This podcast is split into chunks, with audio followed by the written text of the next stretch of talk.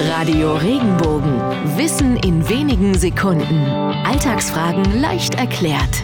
Wie kam die Milchstraße zu ihrem Namen? Die Milch macht's. Aber was hat die Milch am Sternenhimmel zu suchen? Die Antwort finden wir bei den Griechen. Die glaubten, dass Herkules, der Sohn des Göttervaters Zeus, als Baby so stark an der Mutterbrust sog, dass die Milch in hohem Bogen in den Himmel spritzte und dort zur Milchstraße wurde. Der Physiker Galileo Galilei widerlegte diese Vermutung schon vor vielen hundert Jahren. Galileo entdeckte 1609 mit seinem Fernrohr, dass die Milchstraße aus vielen einzelnen Sternen besteht. Trotz der neuen Erkenntnis damals, der Name Milchstraße hat sich bis heute gehalten.